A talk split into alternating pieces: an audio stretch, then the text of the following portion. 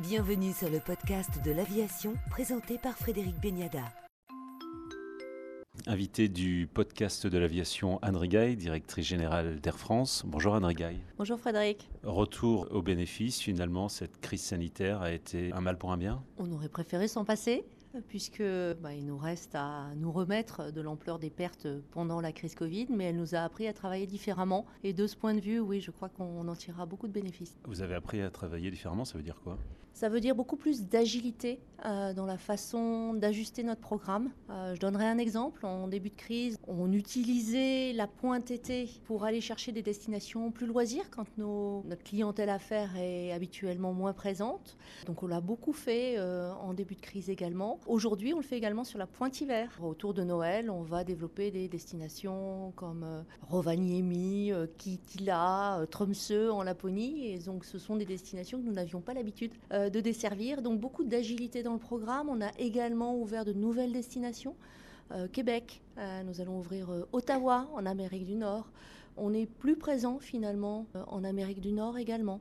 Donc on a revu la façon dont effectivement on distribuait notre réseau euh, du fait de la crise et de, des différentes restrictions, mais on a vu également qu'on pouvait développer sur l'Amérique du Nord qui est un marché extrêmement fort. Donc bien sûr la parité euro-dollar aide de ce point de vue, mais on est revenu au-dessus des capacités d'avant-crise en allant chercher des relais de croissance. Hein. je citais euh, Ottawa pour, euh, pour l'été prochain par exemple. Alors retour aux bénéfices, mais est-ce que la, la clientèle affaires, elle, Alors elle revient, elle revient euh, en particulier sur long courrier. Hein, je crois qu'on tangente les 80% de l'avant-crise. Euh, donc clairement, la crise a changé les comportements des clients. Elle les a changés plus profondément sur le réseau point-à-point domestique. Donc on voit que sur ces réseaux-là, ce type de réseau-là, et donc je donnerai comme exemple une ligne comme Orly-Marseille, hein, la navette Orly-Marseille, on ne retrouve pas du tout les niveaux euh, d'avant-crise en termes de fréquentation euh, des hommes et femmes d'affaires. Clairement, euh, il y a un report vers le train et évidemment une préférence pour la visioconférence pour des réunions, je dirais, courtes. Donc très clairement un impact très fort sur du point-à-point domestique. En revanche, sur le moyen courrier et plus fortement sur le long courrier, on a clairement vu un redémarrage progressif et maintenant est assez solide de la clientèle à l'affaire et des clients qui nous disent ah ça y est vous avez réouvert vous réouvrez la Chine on a terriblement besoin de voir nos clients des deux côtés d'ailleurs, hein, clientèle chinoise comme clientèle française. Donc nous avons, je crois, une vraie résilience du trafic long courrier et puis des changements majeurs de comportement liés à la dimension environnementale, liés aux consignes de sobriété, liés aux façons de travailler qui ont profondément changé pendant la crise et donc qui euh, ont refaçonné effectivement nos réseaux qui sont plus proches. Vous voyez arriver un nouveau type de, de clientèle en business? Oui, alors nous l'avions déjà, puisque la moitié de nos clients en business, comme en première d'ailleurs, voyageaient pour des raisons personnelles et non pas à faire. Effectivement, comme la classe s'appelle business, on a tendance à faire ce raccourci euh, dans nos cerveaux. Mais nous avons vu une résilience extrêmement forte de ce que nous appelons le loisir premium. Donc des clients qui voyagent pour raison personnelle, mais qui vont voyager dans les classes avant, business, parfois première évidemment sur une cible euh, plus, euh, plus limitée, et euh, premium économique qui est également une classe très résiliente.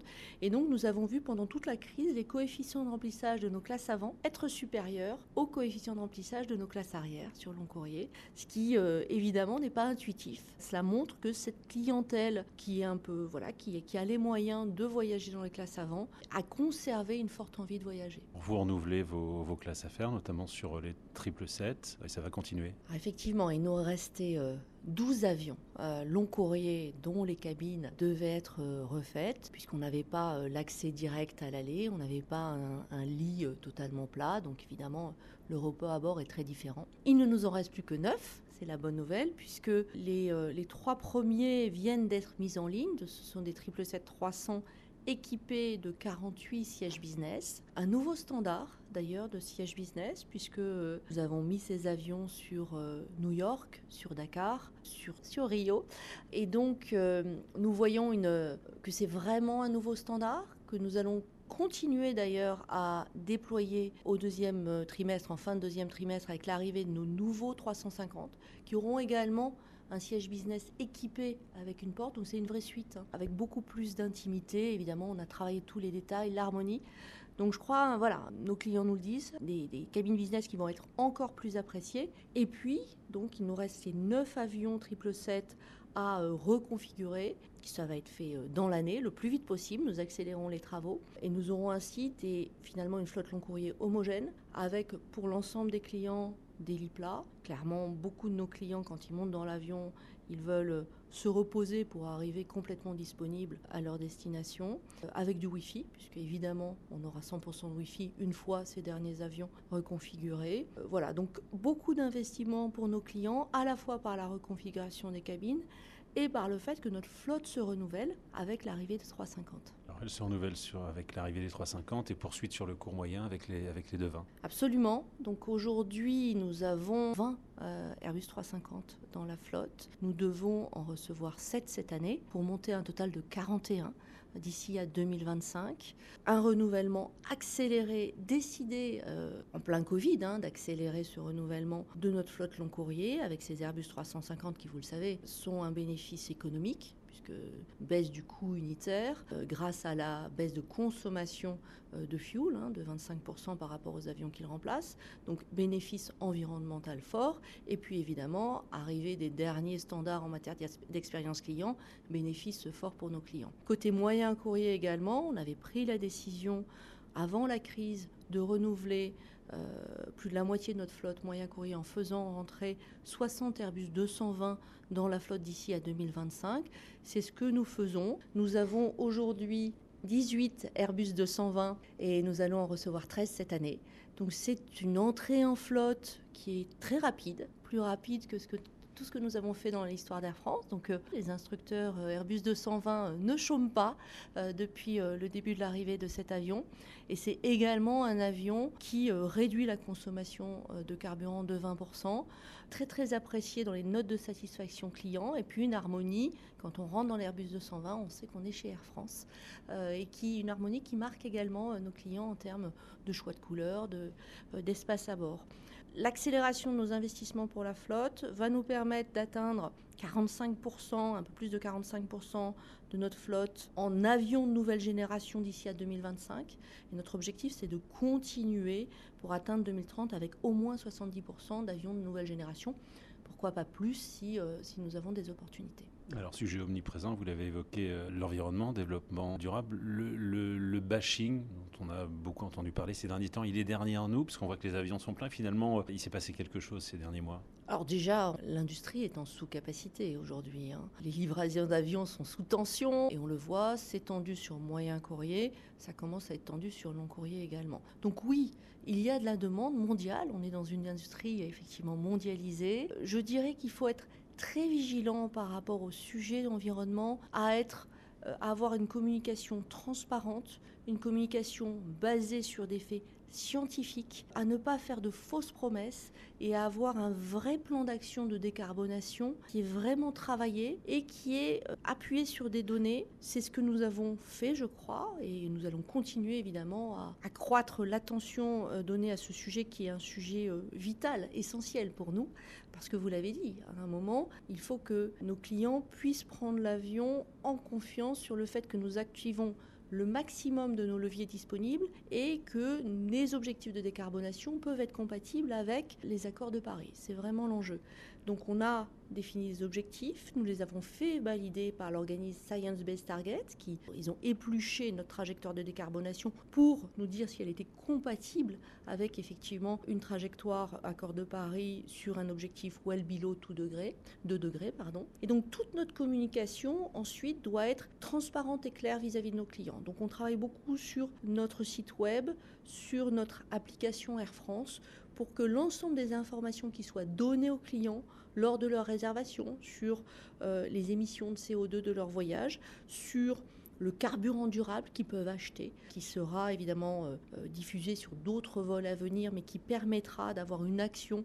Et donc on essaie de leur donner l'ensemble des éléments factuels et des données pour qu'ils puissent regarder l'empreinte de ces voyages avec, je dirais, euh, le maximum de, conscience. Et, et, donc je pense que cette communication authentique, le fait que nos offres développement durable avec justement l'achat de carburant durable, soit pour les entreprises qui sont nos clients, soit pour les clients individuels, euh, puissent, je dirais, mettre tout le monde, nous-mêmes en tant que compagnie, bien sûr, mais également nos clients, dans l'action par rapport à cette décarbonation, sachant que tout le monde est bien conscient que l'industrie aérienne est probablement la plus difficile ou une des plus difficiles à décarboner. Donc ça ne se fera pas en un claquement de doigts. C'est pour cela que nos objectifs, nos premiers objectifs sont à 2030, euh, baisser de 30% nos émissions par passager kilomètre. C'est loin d'être évident, ça nécessite des investissements immenses. La flotte, le renouvellement de flotte accéléré dont je vous ai parlé, c'est à peu près un milliard d'euros euh, de capex par an. Donc euh, vous imaginez avec le poids de la crise Covid, la difficulté à les financer, mais c'est la base. Les carburants durables, qu'on a commencé à sourcer de manière intense, puisqu'on a conclu des contrats avec différents fournisseurs, euh, DG Fuels, Nesté, Total. Nous travaillons également avec Engie pour sécuriser les volumes qui sont assez énormes, hein, même si euh, les chiffres peuvent paraître euh, relativement limités aujourd'hui au grand public, pour aller sourcer 10% de carburant durable à l'horizon 2030, euh, ce qui est notre engagement, ce qui est au-dessus des mandats demandés par l'Union européenne qui sont seulement à 6% à 2030. Mais on voit bien que si on veut justement atteindre la trajectoire, une trajectoire validée par, euh, par SBTI, il nous faut aller au-delà des 10%. Donc nous avons sécurisé 3% de ces 10%. Nous commençons euh, cette année, nous aurons un peu plus d'un pour cent de carburant durable effectivement dans nos avions au global. Ce sont des, sommes considérables en milliards à l'horizon 2030. Il va falloir l'intégrer dans nos business models. Une partie euh, doit être prise en compte par nos clients. Nous le faisons de manière transparente. Donc nous avons annoncé des augmentations tarifaires à nos clients. Je crois que cela va de 1 à 8 euros pour les clients économie. Ça peut aller jusqu'à 24 euros pour nos clients business par rapport à ce que nous incorporons aujourd'hui dans nos avions en termes de carburant durable. Donc c'est une aventure euh, qui ne fait que commencer avec beaucoup d'incertitudes mais également beaucoup d'engagement. Et aujourd'hui, nous tentons de sécuriser un maximum de carburant durable parce que nous savons que c'est vraiment le nerf de la guerre. C'est le deuxième levier aujourd'hui décarbonation, ça deviendra très vite le premier levier. Anne Rigaille, directrice générale d'Air France, que nous retrouverons la semaine prochaine pour la suite de cette interview pour le podcast de l'aviation.